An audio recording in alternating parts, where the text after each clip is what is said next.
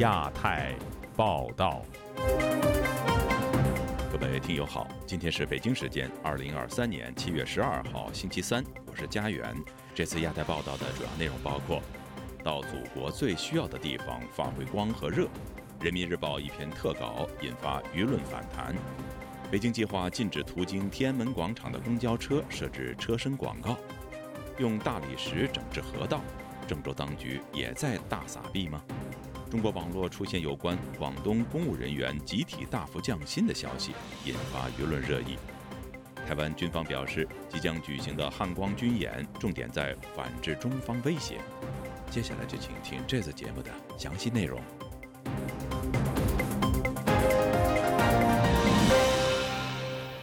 中国共产党机关报《人民日报》七月十号刊发特稿，树立正确的就业观。呼吁年轻人到祖国和人民最需要的地方发挥光和热。在中国贫富不均、失业严重之际，党媒此举导致舆论翻车。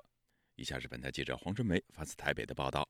这一篇树立正确的就业观提到，青春的样子本就是有理想、敢担当、能吃苦、肯奋斗的样子。树立积极的就业观念，在乡村振兴、绿色发展、社会服务、为国戍边等。各领域各方面工作中，争当排头兵和生力军，一样能实现青春的价值，还能为一生的奋斗奠定基石。文章称，在大学生志愿服务西部进化中，有的青年在打赢脱贫攻坚战中建功立业，有的青年成长为省级优秀共青团员，得到了磨砺和成长。在三支一扶计划中。大学生新农人把现代农业知识和技能带到农村，既助力端牢中国饭碗，又拓展自身的职业赛道。政治评论人士陈破空对本台表示，党媒发着文章所用的语言就是文革语言的翻版。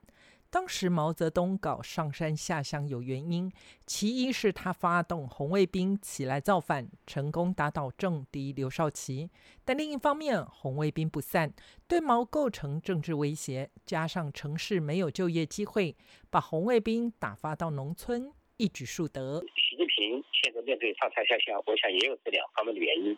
首先是经济上的原因，现在大学生一毕业就失业，然后中国经济现在下滑到。可以说改革开放以来最坏的程度，就业难，大家都躺平，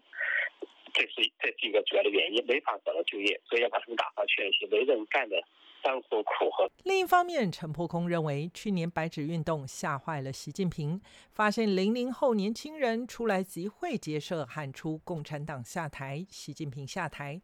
躺平是不稳定的因素，因此要把这些青年打发到那些艰苦的地方去。人民日报这一篇特稿就像一支火柴，点燃社交媒体的怒火。网民争相留言称，忽悠年轻人去搞乡村振兴、绿色发展，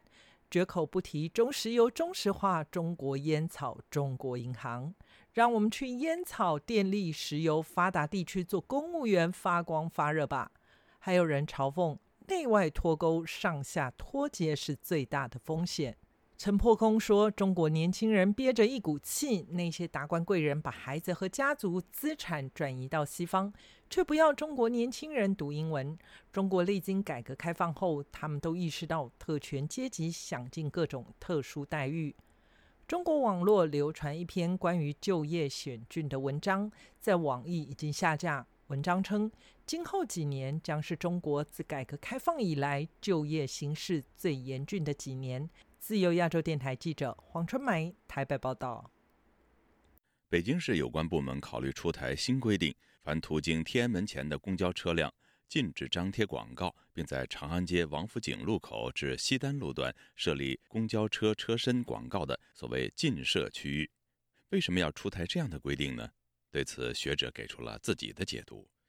今天记者古婷的报道：在中国企业的商业活动受到意识形态所左右，北京天安门前的长安街上，公交车车身不得张贴广告。北京日报客户端本周一消息，北京市公共汽电车车身户外广告设置规范征求意见稿近日在北京市城市管理委员会网站上公开征求意见。征求意见明确规定，公交车车身广告的禁设区域。其中运营线路途经长安街，从王府井路口以西至西单路口以东的路段和天安门广场地区的公交车辆禁止设置车身广告。此外，不得利用车头、车尾部、车窗、车身两侧逃生玻璃等位置设置广告。居住在天安门广场附近的居民张先生周二接受自由亚洲电台采访时说：“最近二十年，天安门广场一带的戒备越来越严，但实在想不通为何要规定经过天安门前的公交车车身不得张贴广告。”他说：“长街上没几路车走啊，就那一路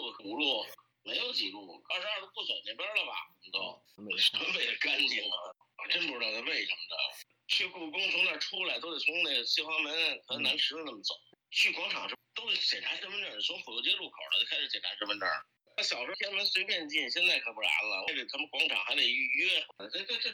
二零二一年九月实施的《北京市户外广告设施牌匾标识和标语宣传品设置管理条例》并未限制公交车车身外设置广告，时隔约二十个月，当局再次修改条例，其原因究竟何在？北京公益组织艺人评中心联合创办人陆军对本台说：“禁止公交车外设置广告的模式与朝鲜首都平壤很相似，目的是突出中国的意识形态，像朝鲜那样制造一种整齐划一的观感。就比如说拍电视啊，拍新闻啊，映入到这摄像机镜头的所有的画面呢，都是共产党要掌控起来，变得非常干净、非常纯净，没有商业气氛呐这些信息。”就完全是意识形态的一种一种东西吧。征求意见稿还提出，公交车出现画面脏污、破损、严重褪色等影响市容市貌的，应及时维修更新。据报，此前公开征求意见的设置规范，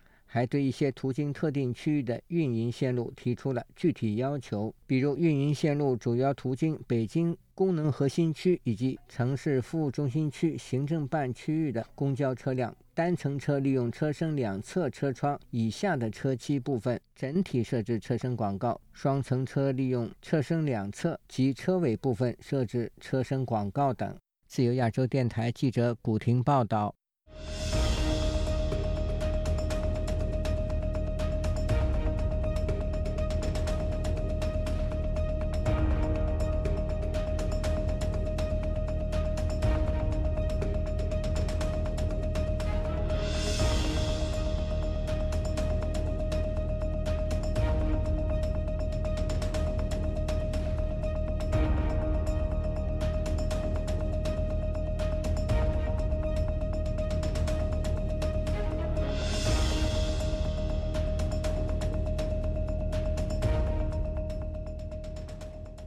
在中国，地方债和地方政府入不敷出的问题日益恶化之际，郑州市政府却投入巨资整治河道。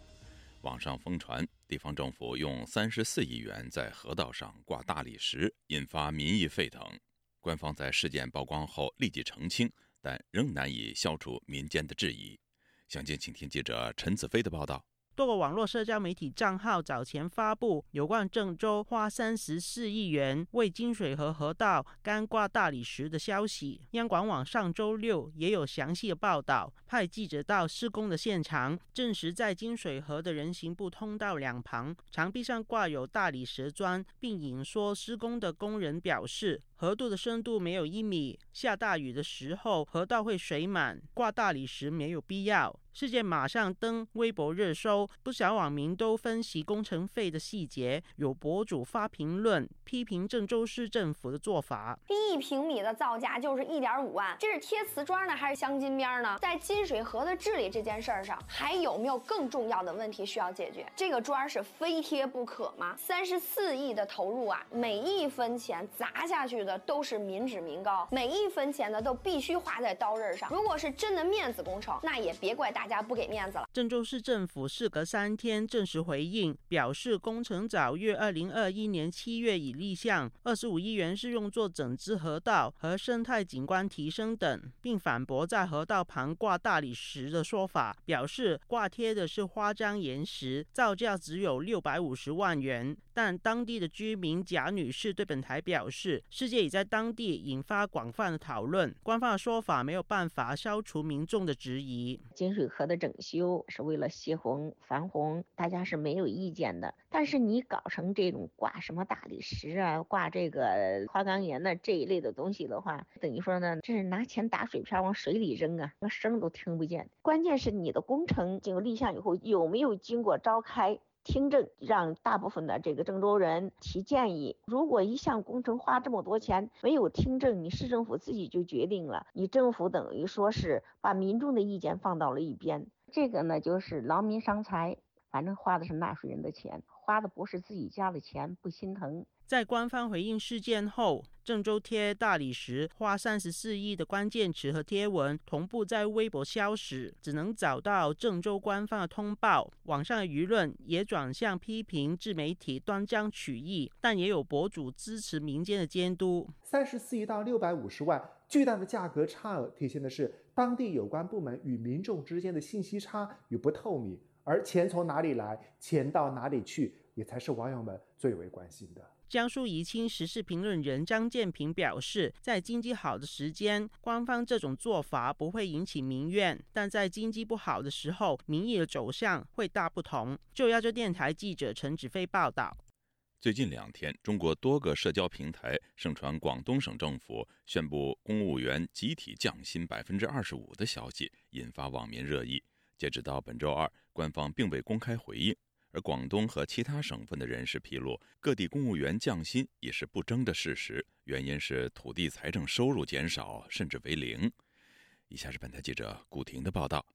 最近两天，网易、新浪微博、知乎等各个社交平台传出广东公务员集体降薪百分之二十五的消息，称。近日，广东省人民政府举行新闻发布会，宣布公务员集体降薪百分之二十五，证实了早前民间的传言。在此之前，全国已有多个省份调低了公务员薪资，其中浙江降薪百分之二十五，江苏降薪百分之十五，福建降薪百分之二十。随着近期广东公务员集体降薪，其他各省公务员降薪大幕也将陆续拉开。众多网民对上述消息发表评论。并呼吁政府公开澄清公务员是否降薪百分之二十五，但官方始终未作回应。山东青岛居民约翰本周二对本台说：“早前经济活跃的地区公务员薪水很高，现在经济不景气，降薪是必然趋势。山东这边呢，薪水本身就一直没涨，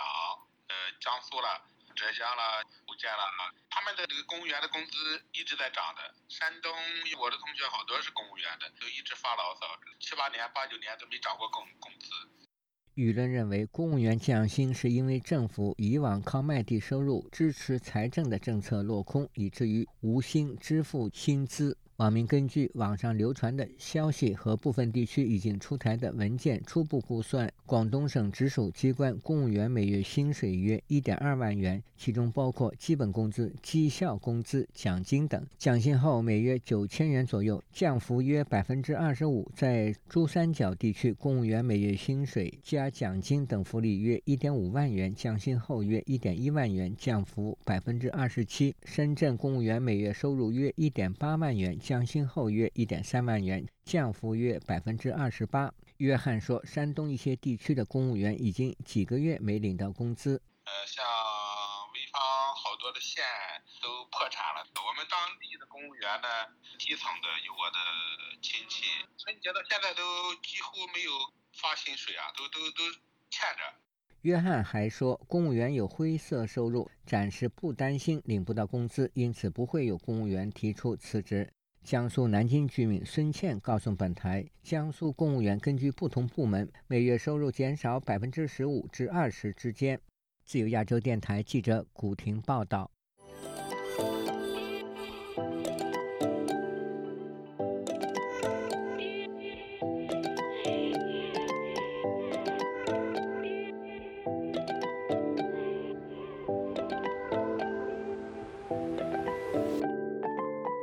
美国国会本周二举行听证，审议在中国政府侵犯人权过程中，相关跨国公司是否提供支持的问题。有官员在听证会上表示，基于防止强迫维吾尔人劳动法，美国海关以及政府部门正加大执法力度，以禁止涉及强迫劳动的中国产品入境。今天，本台记者经纬的报道。美国国会及行政当局中国委员会十一日就跨国企业是否为中国当局侵犯人权的行动提供支持举行听证会，以加强对国际供应链的审查。委员会主席共和党籍众议员克里斯·史密斯开场直言：“自上世纪九十年代起，美国政府就将对华贸易与人权问题脱钩，这为中共当局发展成为对民主生存的威胁铺平了道路。”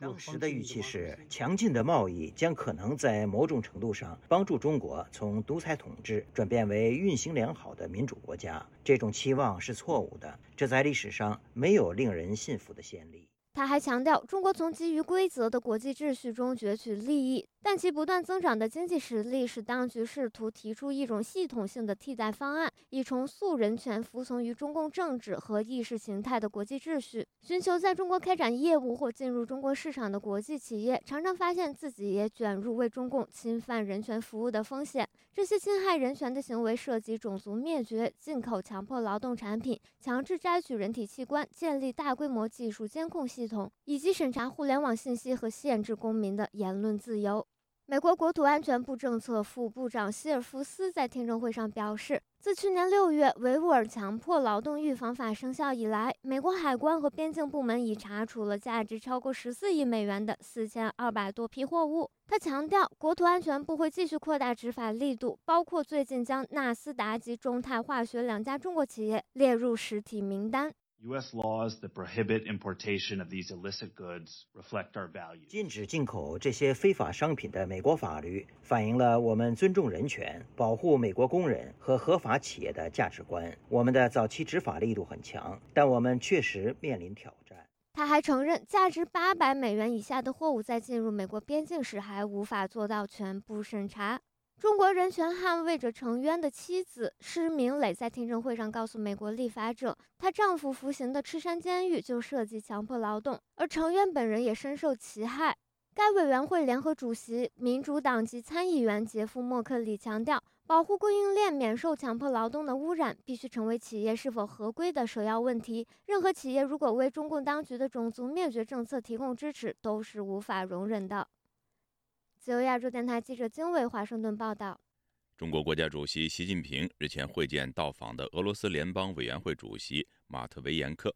重申两国世代交好，社会和民意基础更加牢固。这也是俄罗斯瓦格纳兵变后，习近平首次针对中俄关系表态。有学者指出，由于中方并未在第一时间力挺普京，因此要借此修补双边关系。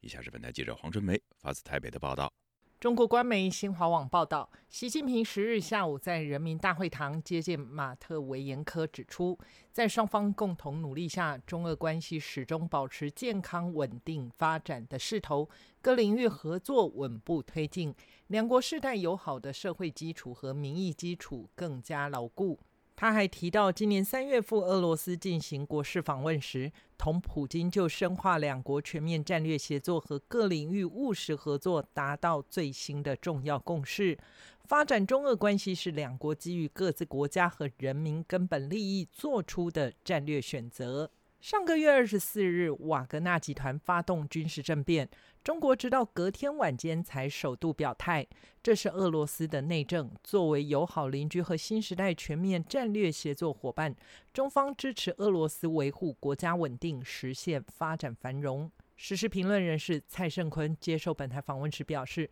中国当时态度比较暧昧，并未力挺普京。普京可能对中国有些不满，尤其在看到普京很快控制局势，而且还牢牢控制军权。中国借邀请议长访华，应是有意修补与普京的关系。你看他邀请这个议长过来，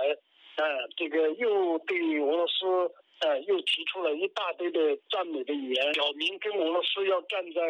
呃站在一起。是，呃，所以说从这个角度来看的话，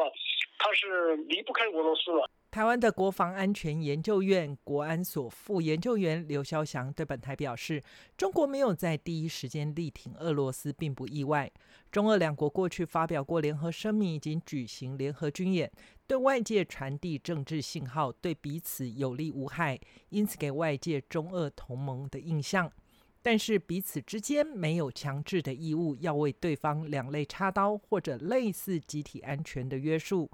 他指出，中俄关系是权宜轴心，目前这种关系对双方有利，但要倾其所有支持对方，难度颇高。造成负担，造成一些负面影响。他当然是，呃，这这种表态基本上不用花什么成本，也不会推自己当然去表态嘛。另一方面，习近平也在同一日会见所罗门群岛总理索加瓦雷。中国近几年借助“一带一路”等项目，将其影响力扩展至南太平洋岛国。为了对抗中国扩大太平洋地区的影响力，美国今年二月重新开放所罗门群岛大使馆。美国国务卿布林肯当时表示，美国是一个太平洋国家，正在向前迈出重要的一步，帮助美国的人民和共享的地区实现目标。自由亚洲电台记者黄春梅台北报道。七月十一号，台湾的国防部召开记者会，说明即将举行的汉光演习实兵演练规划。台湾军方表示，相关演习主要是参照俄乌战争经验。强化反制中方的军事威胁。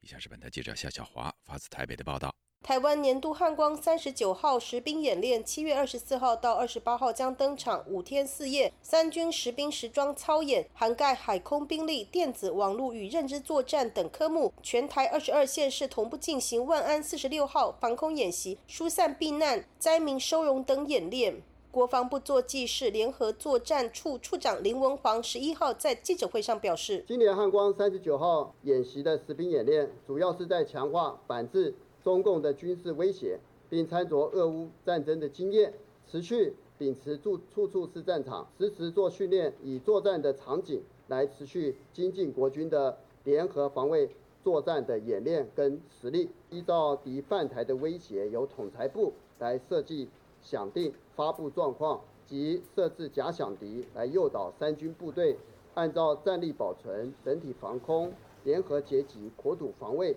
的作战进程来实施对抗的演练。汉光演习首度征用民用机场，包括二十五号在台东丰年机场进行 C 幺三零运输机以及 F 十六 V 战机验证紧急起降、挂弹、联合防空、战力运补等作战任务，防范解放军从东部巴士海峡进犯。二十六号在桃园国际机场实施反空机降，二十七号在淡水河、巴黎海滩以及台北港另外进行反登陆作战、联合国土防卫作。战与中枢防卫等等。台湾国防安全研究院中共政军与作战概念研究所副研究员舒孝煌接受自由亚洲电台采访分析：汉光演习首次在民用机场实施嘛，重要目的是第一个它民用机场，第二个它接近这个首都哈，接近中枢，然后离这个几个像例如台北港啊什么这些战略要地，其实还有炼油厂等等的，其实都还蛮近的，不排除说未来中共可能会设法想要这个，例如说在这个竹围这个海滩呢，这个抢占登陆，然后用空机降等等方式哦，这个夺占这个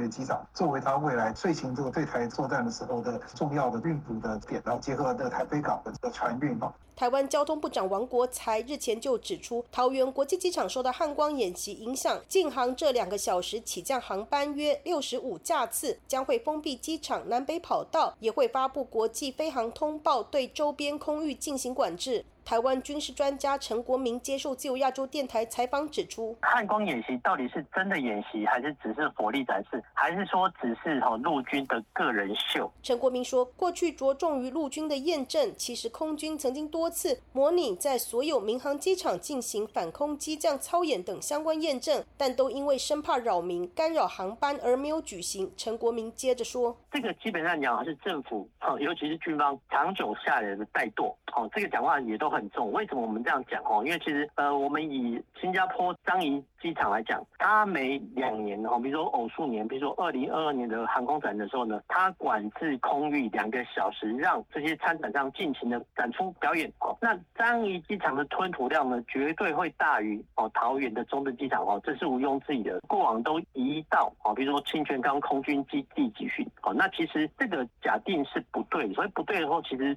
共军也有可能空降桃园机场，所以必须趁着汉光演习的时候呢，哦，呃，管制特定的空域，然后让哦这些参演的官兵哦尽情的去演练，这个才是战力全员的保障哈。陈国民指出，这次已曝光的汉光演习规划还没有看到比较突出的项目。昨天有媒体在巴黎沙滩拍到沙滩上有个比基尼女郎哈，然后旁边呢经过一台两栖突击车哈，大家觉得颇为新奇哦。但是呢，其实相关的演练哈，早在去年哦，基本上来讲哦，不管是公司配置，还是说核防营的一些所谓，甚至淡水核防的演练，都是一模一样。传出蔡英文总统届时将试导中油炼油厂等防护关键基础设施安全科目，但军方尚未证实。陈国明说，这次呢，能够把反空机这样的演练哦，移师到桃园的炼油厂举行，这也是一个突破，一个亮点。我觉得这个要给六军团鼓励。至于汉光演习具体融合俄乌战经验的部分，林文煌只说，任何状况下，只要有助于国军防卫作战任务，都会纳入考量。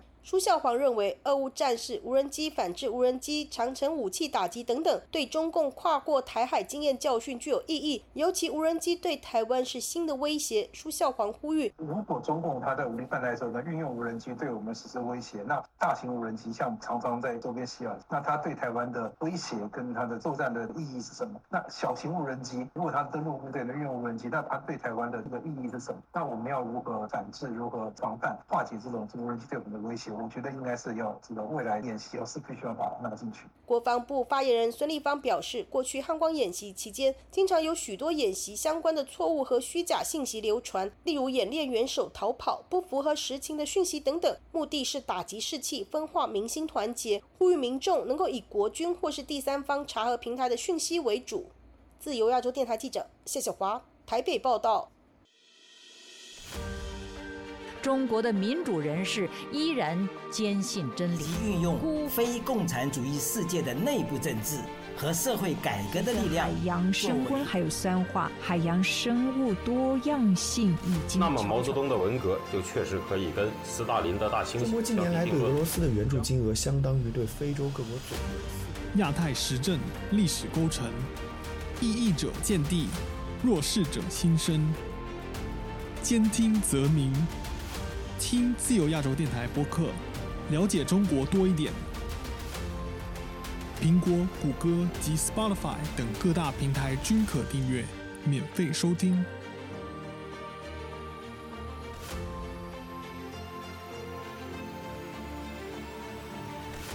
听众朋友，接下来我们再关注几条其他方面的消息。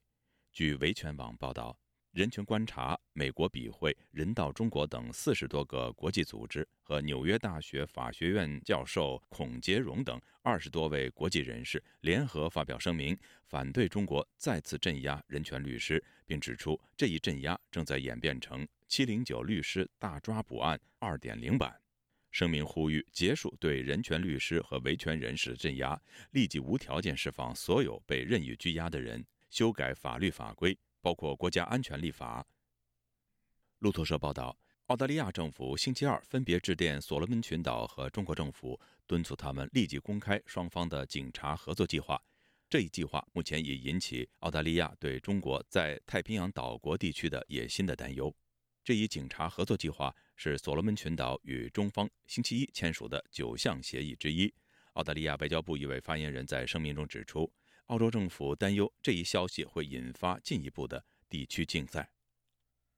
香港国安警察上个星期高调公布，以违反香港国安法通缉包括罗冠聪在内的八名海外港人之后，多家香港媒体星期二援引消息表示，国安处带走了罗冠聪在香港的父母和兄长问话，但暂时没有拘捕行动。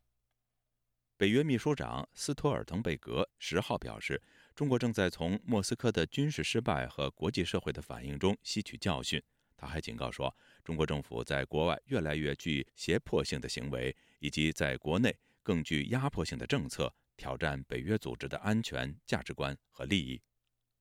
据美国《华尔街日报》报道，澳洲最大的银行集团麦格里集团首席中国经济学家胡伟俊认为，中国面临重大的通缩压力。如果通缩预期固化，恐将出现下跌螺旋。各位听众，这次的亚太报道播送完了，谢谢收听，再会。